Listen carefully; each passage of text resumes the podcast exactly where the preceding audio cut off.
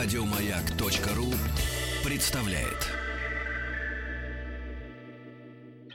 Юрий Алексеевич Гагарин. В 9 часов 7 минут по московскому времени я услышал свист и все нарастающий гул. Почувствовал, как гигантский космический корабль задрожал всем своим корпусом и медленно, очень медленно оторвался от стартового устройства. К 55-летию первого полета человека в космос.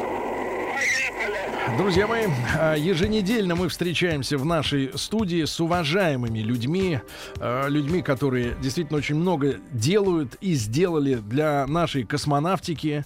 И говорю это без пафоса, а искренне с огромным уважением, да, к, потому что чем больше мы с вами, и в том числе в нашем эфире, узнаем о той работе, которая сделана и делается, и какие есть задумки, действительно у обычного человека, у обывателя не может у нормального не возникнуть, э, во-первых, зачарованности такой, да, а во-вторых, и восхищения. И вот сегодня у нас в гостях Александр Витальевич э, Карелин. Александр Витальевич, доброе утро. Доброе утро. А, Александр Витальевич, доктор физико-математических наук, доцент, начальник отдела космических средств дистанционного зондирования Земли Центрального научно-исследовательского института машиностроения. Спасибо большое Роскосмосу за то, что э, вот в этом году мы делаем такую серию встреч на маяке в рамках нашего большого проекта э, «Космос наш», да. И Александр Витальевич э, крайне элегантный мужчина. Он пришел в белой шляпе. Шляпу мы, кстати говоря, элегантнейшим образом э, спрятали в шкаф, чтобы с ней ничего не Очень случилось. много народу здесь. Да, да, да. Я, я, музыкантов. я поначалу подумал, что э, э, вот и солист пришел. Ба- ба- Бархатный пиджак, белая рубашка, белая шляпа. Я думаю, ну кто же это может еще? Да, да. Но оказалось все по-другому. Да, Александр Витальевич, э, вот как раз наш гость в этом часе. Ребят, ну и как вы понимаете, мы э, будем говорить об исследовательских системах, да, вот о дистанционных устройствах. И вот одну из прошлых передач, Александр Витальевич, мы посвящали роботам. И люди, которые к нам приходили в гости, рассказывали про космических роботов, ну, которые являются помощниками человека там в безвоздушном пространстве или на станции. А, вот, э, я упомянул также и вот автоматические эти системы, но меня сразу осекли. Сергей, это роботы, а это автоматы. Это вещи разные.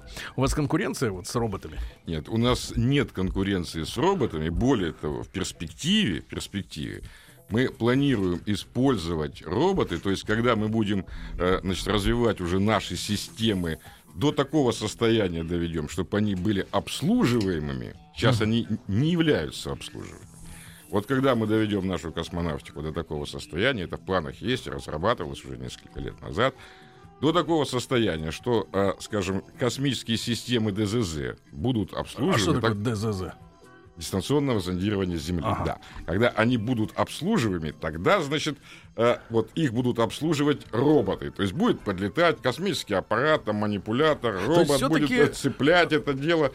Александр Витальевич, Аппарат будет сделан в виде лего, то есть на него различные значит, блоки надеты, там целевая аппаратура, служебные системы. Будет подлетать робот, цеплять, снимать один неисправный, ставить исправный и выпускать его дальше в То есть. Александр Витальевич, такая есть- вот фантастика у нас есть. А, Александр Витальевич, то есть вот смотрите, мы э, побывали в этом году, и наши слушатели это прекрасно знают. Мы, более того, мы с собой брали наших э, э, самых активных э, участников, да, э, э, по ту сторону приемника э, с собой. И очень теплые отношения с ребятами сохранились. И э, мы на Байконуре, естественно, интересовались судьбой Бурана, да.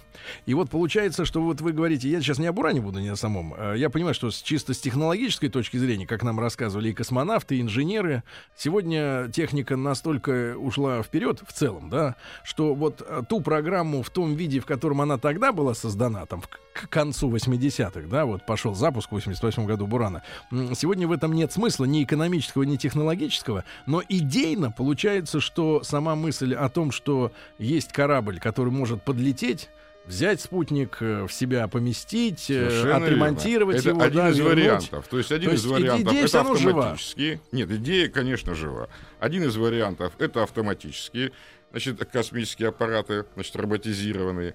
Другой вариант Это, значит, ангар, то есть Космический, космический ангар. аппарат типа шаттла или там значит, Бурана подлетает, значит, манипулятором забирает космический аппарат, обслуживает его и выпускает заново. Это два варианта развития. И тот, и другой имеет право на существование.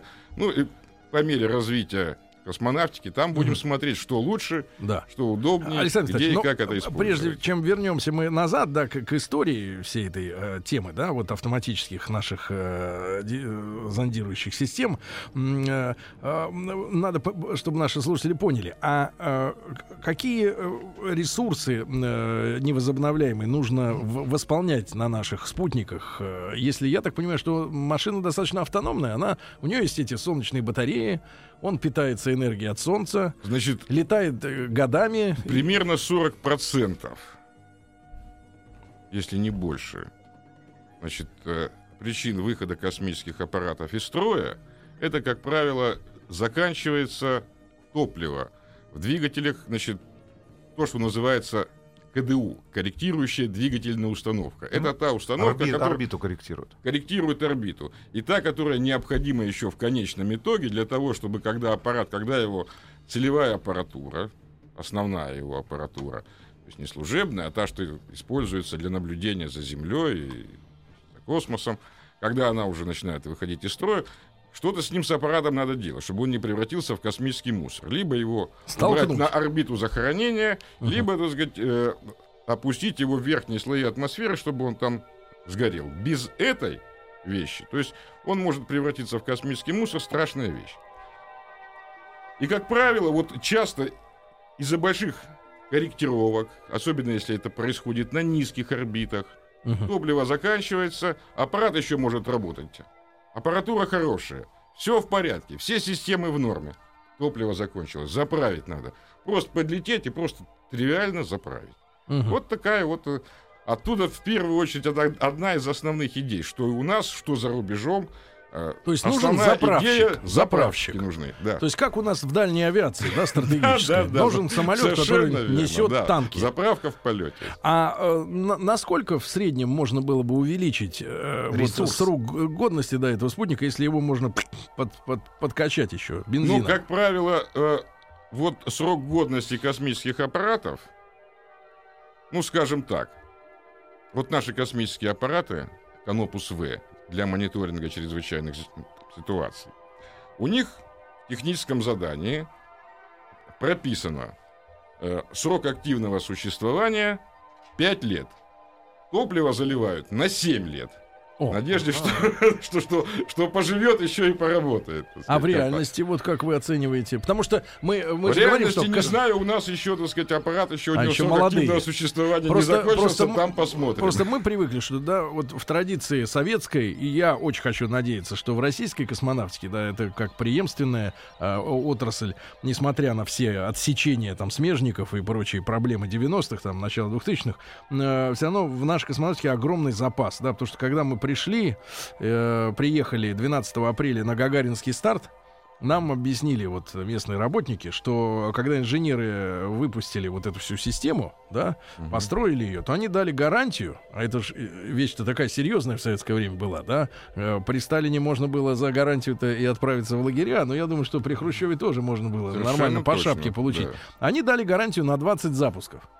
Когда мы видим э, количество звездочек, которые обозначают там десятки и сотни пусков, и их там, 500, по-моему, 500, 500, 500 с 500 лишним пусков при гарантии в 20, и система продолжает работать, я понимаю, какой запас огромной прочности. Поэтому я подозреваю, что, конечно, 5 лет это лукавство, и эта машина может летать больше гораздо, да? Это, э, это неизвестно. Понимаете, у нас вот как-то сейчас так вот э, сложилась ситуация, что, ну, тут я уже должен сказать вообще в целом, так сказать, по вот, космической системе дистанционного зондирования Земли. Э, понимаете, вот вообще финансирование, как там должно идти, вот чтобы нормально опытно-конструкторская работа заканчивалась со стопроцентной эффективностью, есть четкая статистика, проанализированная, от которой- из которой следует, что необходимо примерно 10% финансирования отправлять сначала на научно-исследовательские работы, а потом уже выполнять опытно-конструкторские. То есть сначала в теории, не делается. то есть сначала в теории прорабатывать. Сначала все проработать, сделать лабораторный образец, его хорошенько проработать, затащить его на МКС, там испытать, сделать технологический спутник, его испытать. У нас это, как правило, не делается, делается опыт на конструкторскую работу, и считается, ну вот, ладно, будем считать, что первый космический аппарат это экспериментальный аппарат. Который, потом уже, уже- который уже пошел на работу. Да, который пошел на... Будем считать его экспериментальным. То есть, на самом деле, вот эти необходимые деньги, которые надо было истратить на научно-исследовательские работы, их потом Окр все равно заберет. Но только это будет стоить уже дороже, потому что пройдет что первый на спутник, ошибках, и да. выяснилось, что там какое-то количество недоработок, ошибок, еще чего-то. Потом думаю, ну ладно, второй так уже а будет эту- нормальный, эту- а эту- третий уже вообще в серию пойдет. Ну, Так а эту- выясняется, что и второй, оказывается, тоже можно а, назвать зачастую бывает экспериментальным, потому что и там тоже какие-то проблемы. Вот. Поэтому я говорю, вот заранее утверждать, что да, вот у него там надежность какая-то, еще на первый мы уже всегда смотрим как на опытный образец. На- Но нас- зачастую бывает, что и второй не очень Нас хороший. что вот удивляет, да, когда мы э, смотрим на м, вот советские многие достижения в космической области и в авиационной технике тоже. Как-то смотрел интереснейший фильм тут недавно про наш Ту-144, двигатели которому э, товарищ Кузнецов э, создал тоже. И помимо тика, у него сегодня день рождения, 105 лет со дня рождения. Великий человек, конечно, мужчина или, или гениальный. Вот. А, все, многие вещи делались в попыхах. Ну, то есть вот наши, например, узнали про то, что американцы там э, собираются делать сверхзвуковой пассажирский самолет, а в Европе э, приступают к Конкорду, и погнали лошадей, погнали, погнали, и сделали раньше, по-моему, там на два месяца раньше запустили, узнав о, о факте начала проектирования позже. Ну, это сумасшедшее. Потом э, фильмы, которые тоже показывают космонавтику. э, ну, наш любимый фильм о, о космосе «Укрощение огня», да, вот Мгм. двухсерийная, замечательная лента, э, там, 72 года, м, про Королева. Вот там, например, вот что касается спутника, э, для меня самая потрясающая там э, сцена одна из таких. Приходит к своим, э, ну, не к подмастерьям, ну, к ребятам, которые молодые, там, занимались сборкой этого с первого спутника с 57 года, который летел. Подходит и говорит, ну, когда сделаете? Те говорят, ну, это вот проектирование месяц, потом еще два, потом три, а дело идет там где-то в марте. Он говорит, в мае запускаем. Ну, то есть там с- пространство-время сжимается нереально. Все, и они такие, ну все, значит, выходных не будет. Вот, я имею в виду, вот спешка такая вот э, в советское время, как вы оцениваете? Вы Она знаете, была на пользу самом- или, это или на самом минус? деле иллюзия, что была спешка. На самом деле Да? особенной спешки э, нет. Были жесткие планы и была четкая исполнительность. Если- Если не исполняешь в срок, то действительно последствия могут быть плохие. Но и режим э, работы, не то что режим, а, а подход был совершенно другой. Это, было и э, в Министерстве среднего машиностроения, то, что сейчас называется Росатом, в Министерстве общего машиностроения, то, что сейчас вот Роскосмос. Подход примерно был такой. Одна и та же задача ставилась двум-трем организациям. То есть в Советском Союзе была система конкуренции. Конечно, еще какая. Вот такая и вот вот не те, кто делали раньше и лучше, они получали деньги, они получали награды. Значит, если их изделие пошло в серию, то им, им там все привилегии. Те, кто проиграл, они потом, так сказать, старались это дело наверстать, делали другое изделие, которое могло быть лучше, еще чего-то. То есть в этом смысле... А решали только сроки или качество? Ведь можно сделать быстро, но вот очередь- так вот. нет, Раз, в два, первую очередь, побежали. В первую очередь качество. Нет, ну и сроки тоже. И сроки, и качество. Там на все обращалось внимание, потому что испытывался и тот, и другой, так сказать, все. Но вот, вот такой был серьезный подход. Сейчас это так не делается. Сейчас объявляется конкурс, вот пишется техническое задание, объявляется конкурс, одна организация хватает это дело, выигрывает, и все. И никто ничего там рядом уже не стоял. То есть, по-хорошему, и, и планируется, и, в общем-то, эти идеи заложены, как бы обсуждаются регулярно, что сначала надо делать э, несколько аван-проектов, их рассматривать, обсуждать, и уже, уже на основании металле, аван-проектов дальше, да, уже, так сказать, заказывать эскизный проект. А было такое в Советском Союзе, э, Александр Витальевич? Александр Витальевич Кали- Карелин, доктор фи- э, физико-математических наук, сегодня у нас в гостях. Мы сегодня об автоматических э, исследовательских системах космических говорим. Так, если мы чуть-чуть отошли от темы, но тем не менее. Все тут интересно. Александр Витальевич, а было ли у м, вот этих разных НИИ, да, которые, например, впрягались в одну тему, ну, два-три, да, Мгм. а была ли у них такая история, как сейчас вот есть хедхантерство, когда, например, перекупали э, специалистов, головы там, и вообще вот конкуренция, борьба за, э, Мозги. чело- за инженера, да, грубо говоря, они э, вот Нет, на было этом как уровне боролись? Нет, переходили инженеры из одной организации в другую организацию. Это, это, это, это, это было, это нормальное явление. Но, скажем так, если из, из наиболее серьезных ведущих специалистов, то это, конечно, по разрешению руководства, скорее всего, проходило. А так, конечно, народ переходил туда-сюда, если была такая Хорошо. возможность. Ну, как Александр. Витальевич, так с чего началась наша вот история э, метеоспутников? Я понимаю, что вы, как э, гражданский человек, скажете, что э, там спутниками, шпионами занимается э, Министерство обороны. Вот, э, мы принимаем этот ответ. Вот, а, хотя, мне кажется, очень близкие такие истории. Ну и ни к чему об этом э, болтать в публичной сфере. Но, тем не менее, вот история дистанционного, да, зондирования, это с, как, с каких годов, с какого года, получается, вот эта система вообще стала развиваться? Потому что первый спутник был просто радиопередатчиком, правильно? Система дистанционного зондирования Земли начала развиваться так по-серьезному с начала 70-х годов. То есть начали создаваться спутники, которые начали следить. Ну, э, э, это в первую очередь были метеорологические космические аппараты, которые следили все-таки за погодой.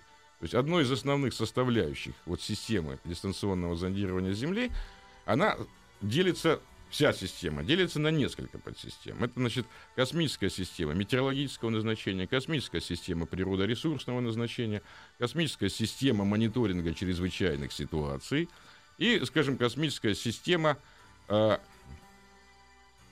геологии-физического назначения. Это как? А это вот то, что называется, то, что следить должно за космической погодой. За космической. За То есть вот эти космической бури погодой. на Солнце магнитные. Ну, солнечные вспышки. Дело в том, что э, окружающее космическое пространство нас это очень враждебная для нас среда, не только для нас, но и для космических аппаратов тоже. И не только для космических аппаратов, но еще и для самолетов, и для линий электропередачи, и для чего только нет. То есть Мы имеем в виду невидимые явления. Ну, мы глазом. имеем в виду, значит, потоки, значит, галактических лучей, солнечных лучей, так сказать, там все что угодно летит. Там электроны, протоны, тяжелые заряженные частицы. А насколько это техники опасно? Э, Вот космонавтом я примерно понимаю, да, он в скафандре сидит, его прошибает, вот, Ага. периодически. Вот, но в принципе они все такие очень бодрые ребята. И я скажу, что вот для меня главный показатель бодрости, на самом деле, даже не физическое состояние, а ясность мысли.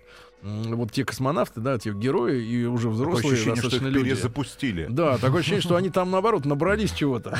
Вот, каких-то сил. тем не менее, слишком долго там находиться, это очень опасно. А для техники, вот насколько это А опасно? для техники, ну как сказать, э, от чего-то можно защититься. От потоков электронов, скажем, протонов еще можно защититься. А от потоков тяжелых заряженных частиц с огромной энергией, которая превосходит даже энергию значит, адронного коллайдера, А что она может, эта частица, сделать со спутником? она просто-напросто, когда летит, она у вас электронную микросхему выведет из строя. Вы- Всю. Всю, так сказать, там, и у вас, значит, все, теряется память. У нас бывали такие случаи, когда, И у вас... скажем, космический аппарат Ага. запускается, и вдруг важный прибор, основной, один из основных Вырубается. целевых приборов, у него теряется память. А, оказ- Просто-напросто и в результате что получается? Прибор работает, да. но информацию он может э, передавать только в режиме прямой трансляции, когда он летит над пунктом Мгм. приема. Пунктов приема три. Да. Москва, Новосибирск, Хабаровск. Вот когда он пролетает над ними, Да. может Александр сбрасывать, а, а, а после- больше он не, не говорит. Александр Ильич, после короткого выпуска новостей новостей спорта продолжим. Юрий Алексеевич Гагарин. Было трудно пошевелить рукой. Я знал, что это состояние продлится недолго, пока корабль наберет необходимую скорость и выйдет на орбиту вокруг Земли. К 55-летию первого полета человека в космос. Друзья мои, итак, сегодня у нас в гостях э, в рамках нашего совместного с Роскосмосом проекта, э, посвященного году космоса, да, э, ну и 55 лет со дня первого полета человека в космос в этом году мы отметили. Александр Витальевич Карелин, доктор физико-математических наук, доцент, начальник отдела космических средств дистанционного зондирования Земли Центрального научно-исследовательского института машиностроения. Значит, я у Александра Витальевича уточнил, выяснилось, что вот Венера, Марс, а, Кассиопея — это не его рук дело. Значит, а, а Александр Витальевич занимается именно исследованиями Земли. С 70-х годов началась история, да, вот этого мониторинга. Александр Витальевич, ну, что касается погоды, я понимаю, сверху, значит, снимается видео там или фотка. Э, фотка именно, Фотка, да. да, о том, как вот эти циклоны, всякие облачность, да, как они движутся, да, над Землей. А вот что касается м- м- исследования именно самой Земли из космоса, да, ведь э, Э, кажется, вот у нас был проект э, «Нефть», и в нем э, говорилось о том, что геологоразведка мест, где может нефть залегать, да, в том числе происходит и с помощью космических аппаратов. А вот что за чудесная методика, когда можно из космоса увидеть, где, где нефть, нефть, если, в принципе, с самой Земли не видно, где угу. она? Нет, значит, э, из космоса можно видеть вот то, что, скажем, выходит на поверхность. Ага. И вот имеет определенный цвет. Есть некие признаки в геологии. Это вот, вот также ищут там полезные ископаемые, что вот если что-то выходит на поверхность, имеет определенный оттенок, и если у нас прибор, то, что называется гиперспектрометр, когда у нас много-много э, линий, не то что оттенков, там, там линий, там сотни, э, буквально линий спектре. Ну, грубо, говоря, нас, грубо говоря, 50 у нас оттенков серого. изображения, да, там очень много линий, и мы можем малейшие детали разглядеть, и с очень хорошим разрешением на Земле мы можем попытаться обнаружить, где находятся либо какие-то полезные ископаемые, либо, так сказать, даже вплоть до, значит, залежи нефти. Это вот возможно. Но я бы хотел вот на чем все-таки э, остановиться до этого. Вы сказали насчет погоды. Там все ясно, мы смотрим, как облака. Вы знаете, на самом деле это вот э, иллюзия, которой придерживаются, как ни странно, еще до сих пор в какой-то степени и наши метеорологи. Ага. Что на самом человеческий глаз, он привык вроде как видеть в видимом диапазоне. И то, что вот глаз видит, вот то и хорошо. На самом деле в метеорологии основная целевая аппаратура лежит – спектральные диапазоны наблюдения. Это инфракрасный и СВЧ. Да Именно там лежит основная информация, которую используют потом метеорологи для построения своих моделей. То есть вот то, что нам показывают по телеку, вот эти завихрения циклонов, это вещь это все, и нужная, сказать... но в основном больше для того, чтобы, так сказать, вот общая картинка, если есть хорошее разрешение и если можно разглядеть э, перистые облака, то можно оценить направление и скорость ветра. Вот для этого это, это полезно. А то, что касается температуры и влажности, то это смотрят в другом диапазоне спектра. Это смотрят в инфракрасном, да еще в дальнем где-нибудь, так сказать, и, и, или вообще в СВЧ диапазоне спектра. СВЧ это как в микроволновке? СВЧ это как в микроволновке. Погодите, От 10 так... ГГц до 200 Минуточку, ГГц. Вот так там наиболее сейчас, полезная информация Александр Витальевич, Карелин сейчас хочет заявить, так. что мы здесь находимся как в одной большой микроволновке. Ну, это диапазон. Нас, погоди, что значит диапазон? Это ты диапазон нас не, Ты нас не отвлекай. Погоди, нет, Александр вы, можете, вы нам не объясните. Очень бояться, потому что то, что вот работают космические аппараты, у них разрешение в метеорологических аппаратах а, примерно от 20 до 50 километров. То есть они не все прошарят, они смотрят вот, вот по большим участкам. Хотя, скажем, для задач мониторинга чрезвычайных ситуаций, вот там как раз опять-таки нужны этот же диапазон, но только с очень высоким разрешением. Но такой аппаратуры ни у кого в мире еще нет, а мы хотим ее сделать. А что значит? мы хотим не... в этом смысле опередить весь мир, у нас серьезные планы. И, и а, серьезный, что, да? а расскажите нам, а что значит вот мониторинг чрезвычайных ситуаций? Это что, посмотреть, где наводнение? Не, понимаете, мониторинг, значит, одно дело мониторинг чрезвычайных ситуаций, это когда э, вы наблюдаете с, за тем, что уже произошло, да. о последствиях, и оцениваете ситуацию, и думаете о том, сбрасываете информацию на землю для того, чтобы МЧС приняло решение, как, какие силы, например, выдвинуть, да, да? Как выходить из ситуации. Мы же ориентируемся, э, значит, ставим себе задачу другую. Прогнозировать? Обнаружить предвестники А, этих всех катаклизмов, А- а там, на нау- землетрясений или еще что-то. Ну, или же, так сказать, другая вещь. Или, скажем, обнаруживать радиоактивное загрязнение на местности, которое не всегда... Ну, хорошо, если у вас есть дозиметр под рукой, вы там находитесь и все время меряете. А если это большие территории? Если где-то это там разбросано? А если там еще находится, к тому же, в этих местах загорелись пожары. Например, где-нибудь в Брянской области, а где, так сказать, есть местности, значит, загрязненные еще Чернобылем. Чернобыля. Да. Начинается пожар, тогда начинается может Опять разнестись, так сказать, снова да, выброс. радиоактивный пепел. И надо за этими территориями следить. И тут разрешение 50 километров никого не спасет. Здесь нужен серьезный прибор с разрешением не хуже трех километров.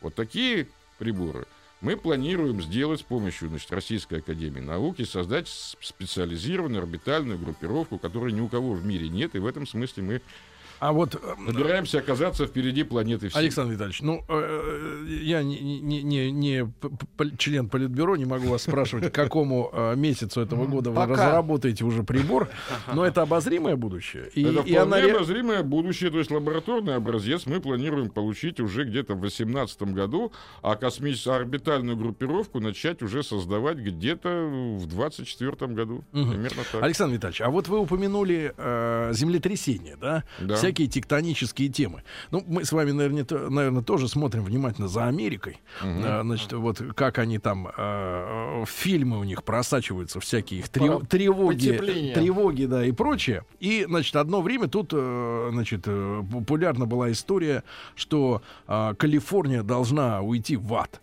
А, а, то есть у них там а, в национальном парке какой-то есть э, Йеллоустоун, да, есть э, этот э, Вулкан. вулкан, да, его тряханет и все Ну, провалится. и тоже пишут каждый год, что Калифорния падает в Да. океан. К чертовой бабушке. Вы, кстати говоря, вот вашими системами мониторите только РСФСР, условно говоря, или вообще весь мир и вам интересен? э, Почему? Мы смотрим за всем миром, но понимаете, в чем дело? Вот опять-таки интересная вещь. А, не так давно вице-премьер Рогозин интересную вещь сказал, в общем-то, правильную, вообще говоря. Что американцев мы не догоним никогда. Совершенно правильно, так сказать, если мы будем за ними идти, мы их никогда не догоним, потому что нам это не надо. Нам не надо двигаться в том направлении, куда движутся американцы. У нас, у нас свои задачи. Нам надо двигаться в другом направлении, создавать, в общем-то, другие космические аппараты, другую целевую аппаратуру. Дело в том, что у нас условия жизни другие. Все-таки у нас основные цели это Россия. А у нас, понимаете, у нас солнечных дней, солнечных часов, значит, меньше двух тысяч в году. Ну вот говорят, что в Москве 10 солнечных дней в году. Ну, имеется в виду, когда нет ни Ну вот облачка. если, говорю, если на часы там все вот переводить, это Ну да. меньше двух тысяч часов в Да. году. Это ос- основная часть нашей территории. Если смотреть все это дело в видимом диапазоне спектра, то ничего кроме облаков мы не увидим. Поэтому нам То надо делать бессмысленно упор. смотреть на Россию Нам надо через делать оптику. упор в первую очередь как раз на тот диапазон спектра, который смотрит под облака. А это, значит, опять-таки СВЧ диапазон спектра, и нам главный упор надо делать в аппаратуре либо активные зондировщики, либо пассивные. Активные это радиолокаторы, которых у нас, к сожалению, сейчас серьезных пока еще нету. Как-то запустили это дело, я уж даже не хочу называть, искать виновных и говорить почему, но это неправильно. Надо все это ис- исправлять в срочном порядке, чтобы нам все-таки видеть и смотреть, где что происходит. Так же, как и пассивные зондировщики, про которые я говорил, это важно для метеорологии, это важно вот, для мониторинга чрезвычайных ситуаций. Вот этот упор, если мы сделаем и создадим вот серьезные орбитальные группировки вот в этой области, нам никого догонять не надо. Нам не надо догонять ни американцев, ни европейцев, ни Они этим не занимаются. А у них свои задачи, у нас свои задачи. Ага. Поэтому здесь мы можем решить довольно эффективно и быстро все, Да. что нам надо, и удовлетворить все, что Тема, тех, тема отличная. требуется. Александр Витальевич, но я как бы вот хочу просто с глобальной Да. точки зрения заглянуть на проблемы. Ведь вы понимаете, да, мир, он не только там э, в устах политиков э, сегодня глобален, да. Мы видим беженцев, которые бегут, ну, по искусственным причинам, конечно, но все равно бегут, да. Э, говорится о том, что воды может не, скоро не хватить пресной, да, еды. Э, уже, Засуха. уже открыто называются, грубо говоря, Канада и Сибирь местами перспективных переселений человечества в результате потепления И климата. Вполне логично. Так И оно и вы, есть. а вы вот своими системами охватываете действительно для того, чтобы понимать глобальные расклады а, всю Землю. Я просто хочу схарать. Вы мне скажите, когда Калифорния провалится в ад? Не, когда ехать на Байкал? На Байкал можно ехать уже прямо сейчас, пока не заселили Но китайцы. возьми Вы антикитай. помните фильм «Луга. Территория любви»? Да, здесь когда-то жили русские, а сейчас вот китайцы. Да? Так фильм заканчивается. Так что ехать надо уже сейчас, и там все заселят. А, вот Калифорния провалится. Знаете, вот, вот, вот такую оценку Хотелось мы бы знать. могли бы, Заранее. мы могли бы хата? попытаться сделать. Значит, у нас есть методики, Да. по которым мы можем сделать определенные оценки и, скажем, предсказать это дело дня за 4 за 5. Но целевой аппаратуры соответствующей нету, я же сказал, должна быть аппаратура в, инфра... Значит, в СВЧ диапазоне спектра и в инфракрасном. То есть и та, и другая аппаратура должна стоять на одном космическом аппарате Для дублирования. совмещенная. Да, потому что и, и там, и там есть определенные отклики, которые могут вызываться как э, предвестниками землетрясений, так и другими причинами. Но вот если они пересекаются, если и в СВЧ, да. и в инфракрасном диапазоне спектра мы видим отклик, который мы знаем и понимаем, что он может быть вызван вот этим вот, вот тут вероятность этого события больше всего. И когда мы увидим, что перед э, там ожидается мощнейшее какое-нибудь землетрясение в Калифорнии, Ну, то мы есть можем за- им сказать, что, ребят, собирайте чемоданы и давайте быстро освобождайте территорию. Чемоданы с долларами, да? Вот. а, то есть вот, а каких годов эта методика, как вы говорите, за 4, за 5 дней? Нет, методику мы эту начали разрабатывать еще начиная лет 15 назад где-то. Вот так вот. А вот что касается целевой аппаратуры, то я сказал, вот, вот в обозримом будущем, если не обрежут, как, как обычно, финансирование, это уже зависит не от нас. Как начальство решит, так и будет. Ну, то есть за 4, за 5 дней можно действительно предупредить Да, людей да, сегодня, да, да, можно. об этих явлениях. И, и ведь это достаточно большой срок. Этого, по крайней мере, достаточно, ну, чтобы спасти достаточно людей. для того, чтобы убежать. Достаточно для того, Для чтобы убежать. конечно. Да. Друзья мои, сегодня у нас в гостях Александр Витальевич Карелин, доктор физико-математических наук, э, доцент и начальник отдела космических средств дистанционного зондирования Земли Центрального научно-исследовательского института машиностроения. Александр Витальевич, э, мы еще с вами не поговорили, значит, про что? Про, про а, ну, хотя вообще обо всем почти поговорили, да? Вообще об- обо всем поговорили. Мы хотели бы, чтобы вам не обрезали финансирование. Правильно? Я тоже чтобы 10% стали давать вам на предварительные лабораторные исследования. Вот, э, я вас э, искренне благодарю за ваш э, интереснейший рассказ, да, И работу. да, и за работу. Передавайте вам всем боевым Коллективу. товарищам, да, большой от нас привет. Вот, ну и мы будем теперь следить э, за вашей работой более пристально. Спасибо И огромное. вам огромное спасибо, что уделили мне внимание. Еще больше подкастов на радиомаяк.ру.